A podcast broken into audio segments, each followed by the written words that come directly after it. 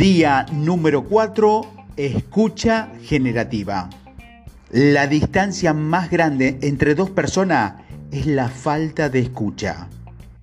Si queremos transformarnos en unos vendedores extraordinarios y estar listos para marcar la diferencia en este siglo XXI y en el venidero, debemos acercarnos a nosotros mismos y reinventarnos desde el poder de tener una nueva mirada, la cual nos lleva a descubrir en un observador diferente. Para lograr eso, debemos ser conscientes de la importancia de saber escuchar y de ahí es donde viene el poder de la escucha generativa.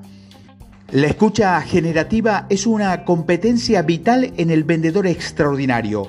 Una escucha generativa es una escucha sincrónica y centrada en el otro es una escucha total, donde desde el momento antes de estar presente del el frente del cliente o estar para el cliente y en el encuentro no es presencial, haga conciencia y logre estar ahí al 100% presente para el cliente, debiéndome a él porque le reconozco como alguien importante en mi vida y en mi negocio, como generador de parte de mis resultados financieros. Para ser una persona con escucha generativa, debemos aprender a escuchar y en este reto tenemos que asumir la responsabilidad de generar correctamente tres miedos que se hacen presentes siempre en nuestra mente.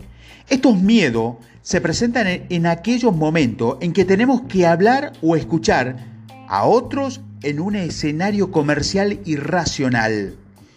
Estos tres miedos que suelen estar siempre presentes son miedo a molestar, miedo al vacío y miedo al silencio. Y frente a cada miedo hay una pregunta que llega a nuestra mente para luego hacernos actuar equivocadamente. Las preguntas correspondientes son, ante el miedo a molestar, ¿Cómo no quiero molestar? Será mejor que sea directo o vaya al grano para que luego me diga simplemente sí o no. Ante el miedo al vacío, la pregunta sería, ¿será que no le convenció mi producto o ha escuchado quejas sobre mi empresa? Si le doy tiempo para pensar, yo pierdo.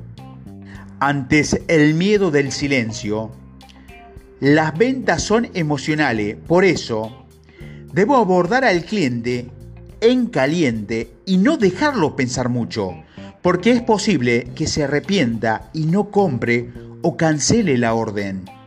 La escucha generativa solo es posible cuando el comercial es un líder en sí mismo y se mueve en un observador correcto en cuanto a que él no vende por vender, no vende para cumplir con la cuota establecida por su gerente de ventas y no vende a alguien para alimentar su ego de comercial nato, por eso no vende a quien no necesita lo que le vende. La escucha generativa parte de una danza entre dos personas, el comercial y el cliente, una danza entre dos seres humanos que a través de una conversación se reconocen y se eligen voluntariamente para hacer negocio, porque saben que juntos lograrán un ganar-ganar y que esto le va a llevar a construir una relación a largo plazo. La escucha generativa solo es posible en un diálogo en donde hay dos partes, dos partes iguales de importantes. No se puede escuchar de manera generativa en un monólogo, lo cual el conversador más común que utiliza la gran mayoría de comerciales a la hora de vender.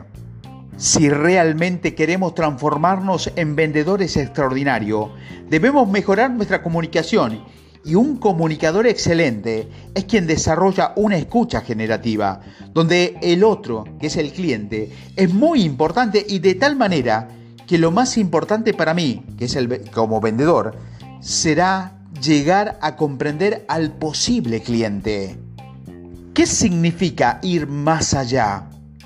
Ir más allá es comprender y escuchar de tal manera que mi cliente, que no está simplemente buscando en su hablar argumento para demostrarme o contarme que mi producto o servicio es lo que él necesita, aunque internamente pueda saber que no va a solucionar todas sus necesidades. Pasos de acción Tu tarea consiste en conseguir una libreta y comenzar a crear una bitácora de aprendizaje para que el vendedor extraordinario, en el día a día, materializar y cumplir con las tareas que te dejo aquí. Tarea del día 4. Ahora ve a tu bitácora de aprendizaje y contesta las siguientes preguntas. ¿Cuál de los tres miedos está más presente en tu mente comercial? Del 1 al 10, ¿cuántas escuchas generativas consideras que tienes? De cada 10 clientes que cierras, ¿cuántos cierras para cumplir metas o indicadores? ¿Y cuántas cierras porque realmente tu producto o servicio es lo mejor para tu cliente?